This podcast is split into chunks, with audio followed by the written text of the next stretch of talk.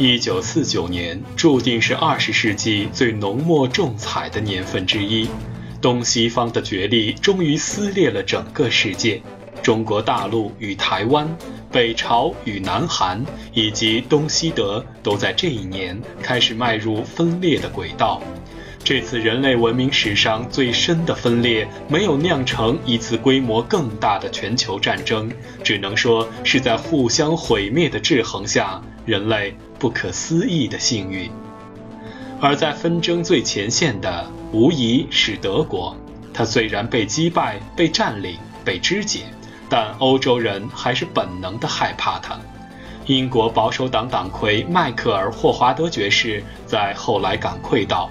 若非身处当时，很难想象战后那几年的欧洲人对于德国复兴的恐惧。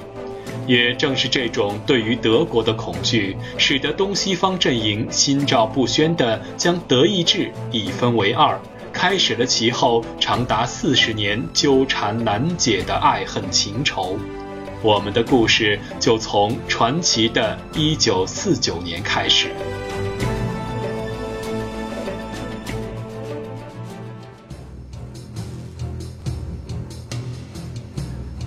关于德国为什么会分裂，有着诸多的论述。斯大林说的最为直白：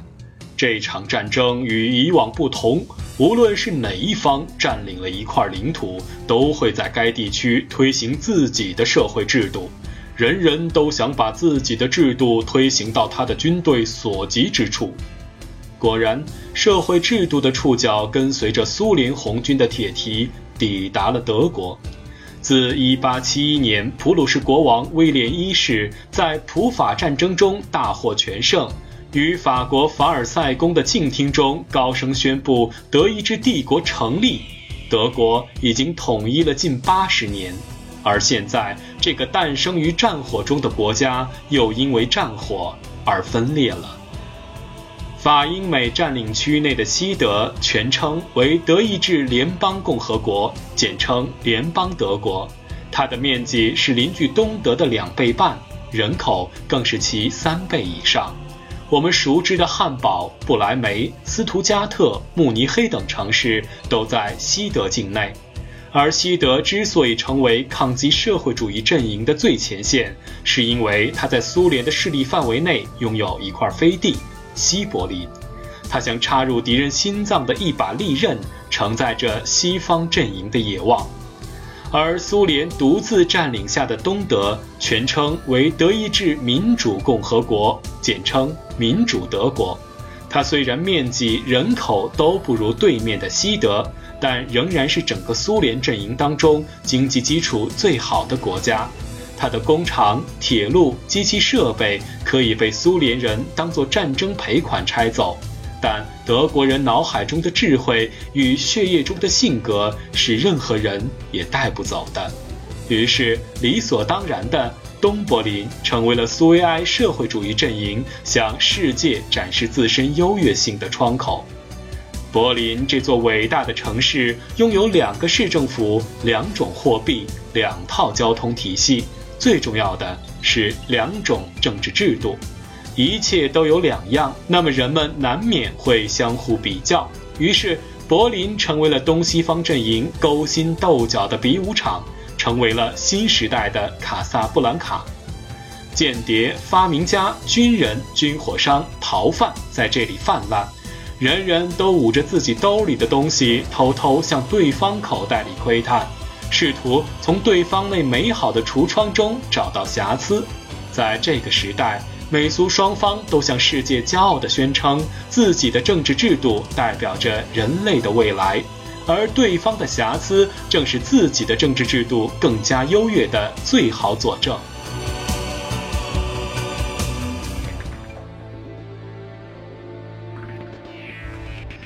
意识形态这个词语在我们今天的时代中已经逐渐淡化，但在二十世纪中叶，意识形态已经上升为千百万人的信仰。他们各自的信徒都愿意为了捍卫信仰而献出生命。它既是辉煌的自信，也是屠戮的利刃。双方阵营的人民都坚信，只有自己生活在最理想的政治制度之下，而对方的百姓都处在水深火热之中。他们彼此完全是两个物种，双方所面临的是一场你死我活的斗争。只有胜利者才有资格活下去，失败就意味着灭亡。东西方的媒体在抹黑对方上，更是表现出了非同一般的天赋。在西方，苏联的日常生活是这样的：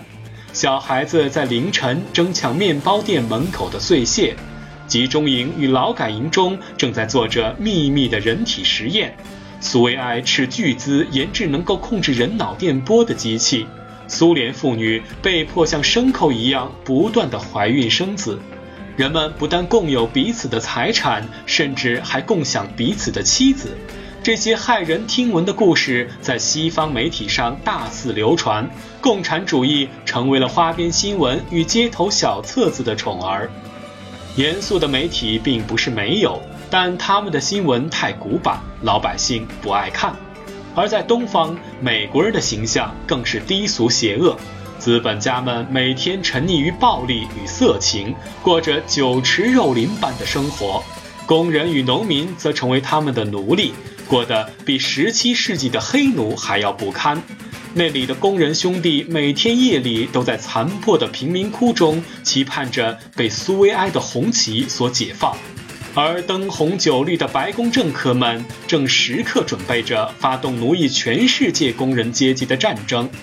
客观地说，媒体战并非什么新鲜玩意儿，但冷战的媒体战更像一种刀尖上的舞蹈，一种针对民众所做的战争宣传，并通过对民意的煽动，使得双方在执拗的偏见下越陷越深，最终发展为切骨的杀意。所有敢于挑战己方意识形态的人，无论他的国籍、性别、职业和初衷，都是居心叵测的敌人，都应举枪消灭之。今天的人们不会因为别人的国籍就觉得他带有原罪，更不会觉得把发发牢骚、抱怨两句的家伙从肉体上毁灭是美好的选择。但在一九五零年代。这几乎是东西方社会共同的冲动。在东方，大肃反虽然早已结束，但它的余烬仍在熊熊燃烧。在卫国战争的辉煌胜利下，斯大林的个人威望空前提高，甚至被拔升到了神的地步。在苏联境内，列宁格勒早已被改为那个更为人所熟知的名字——斯大林格勒。在匈牙利、罗马尼亚，甚至非洲的埃塞俄比亚，都竖起了斯大林的雕像。在他的故乡格鲁吉亚，苏联斥巨资将那个边陲小国改造成了世外桃源。苏联对其他的加盟共和国野蛮地掠夺经济与资源，但对领袖的家乡却含情脉脉。为了这个加盟共和国的建设，苏联人民委员会从特别储备金中调拨了大笔的外汇。苏共政治局还责成对外人民委员会要优先采办格鲁吉亚首都蒂夫里斯所需的建设物资。格鲁吉亚人每当提到斯大林，总会开玩笑地说：“先前的格鲁吉亚国王是把格鲁吉亚并入了俄国，而只有斯大林是把俄国并入了格鲁吉亚。”正是在这样领袖崇拜的氛围下，任何的非议都成为了对国家和领袖的猖狂诋毁。民众向着斯大林狂热的致敬，而被压迫者只能噤若寒蝉。苏联的特务头子贝利亚在长达十五年的时间里，疯狂地利用臭名昭著的内务人民委员部监控国家、铲除政敌、屠杀战俘。当时有一则流传甚广的笑话。斯大林的烟斗丢了，贝利亚在第二天就抓到了十个小偷，他们全都招供了，而斯大林则在自己的沙发下面找到了那个烟斗。这种无所不知的监控让贝利亚走上了权力的巅峰，但也使他被同僚所忌惮。在斯大林蹊跷的死亡后，贝利亚同时被秘密处决，也就不奇怪了。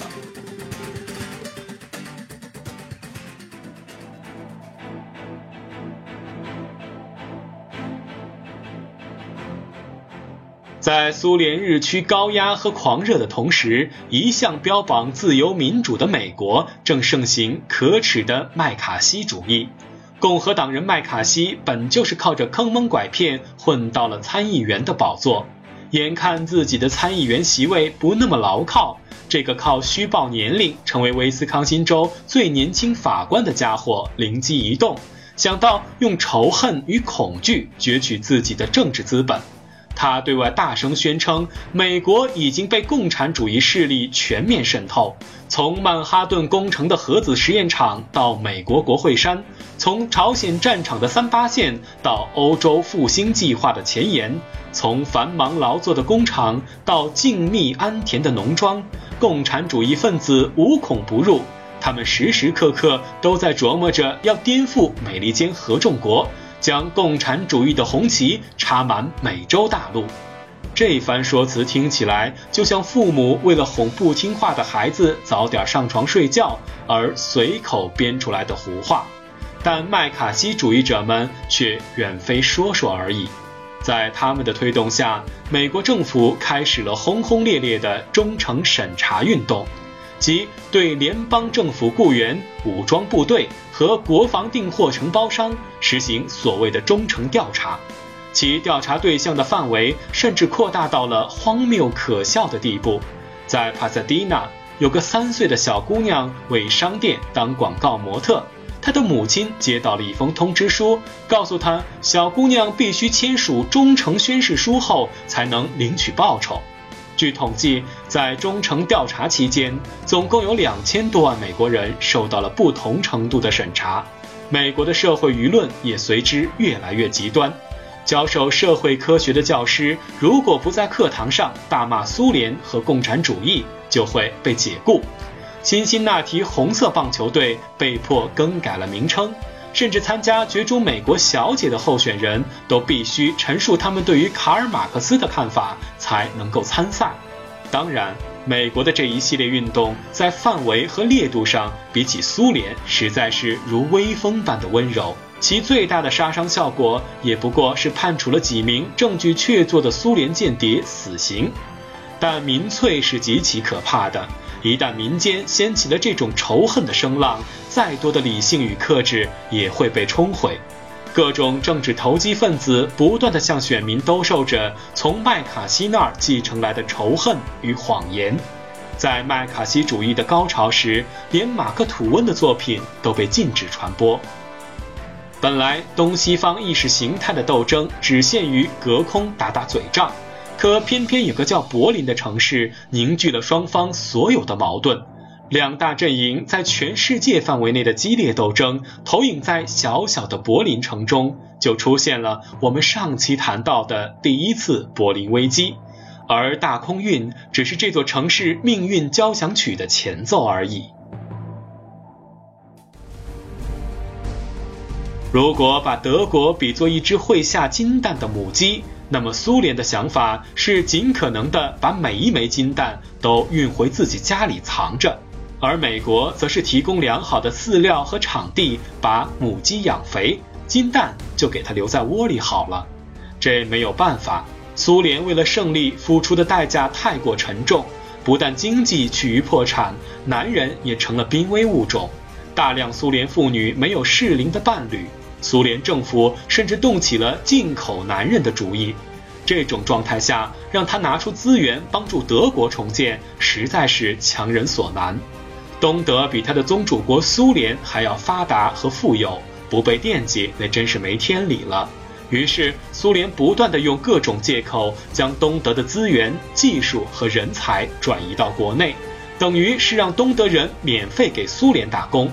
而美国靠着二战成为了全世界的债主，自身经济更是飞速增长。西德那点家底儿，美国根本看不上。加上他本来就在欧洲推行马歇尔计划，顺便对着西德就是一阵小钱钱打脸。在柏林危机期间，西德推行了计划已久的币制改革，在西方盟国的帮助下，迅速实现了币值的稳定和市场的繁荣。西德工业产值也得到了连年的快速增长，相比之下，东德的经济发展却很快显露出了某种危机。在一九五二年，东德政府预算就出现了七亿马克的财政赤字，而它和其他社会主义国家的贸易逆差也达到了六亿马克。更为严重的是，东德普通民众的生活水平跟一九四七年相比，已经出现了明显的下滑。东德人不仅要面对物质上的相对匮乏，同时也缺乏基本的政治权利。他们没有选举权、出版权，电话受到监听，出行需要无数的证件和审批，同时还要提防周围的邻居或同事随时揭发自己。在东德，这种揭发往往意味着万劫不复。诸如农场主、商人、银行家等所谓的有产阶级，也都因为强制实施的国有化政策而成了无产阶级。不仅如此，他们还无法参军、从事政府工作，在社会上备受歧视，甚至还经常受到执法部门的骚扰。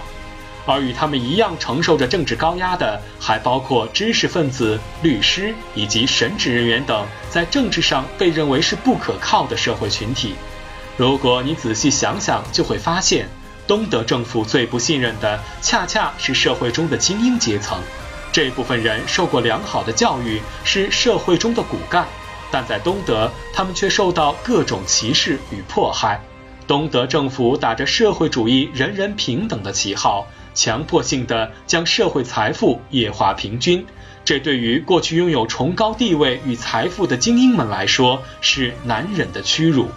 而即便对于一般的德国百姓，他们的生活水平比起战前也在倒退。他们能够买到的商品种类在不断减少，品质也在变坏，但他们的劳动强度和劳动时间却在不断的增长。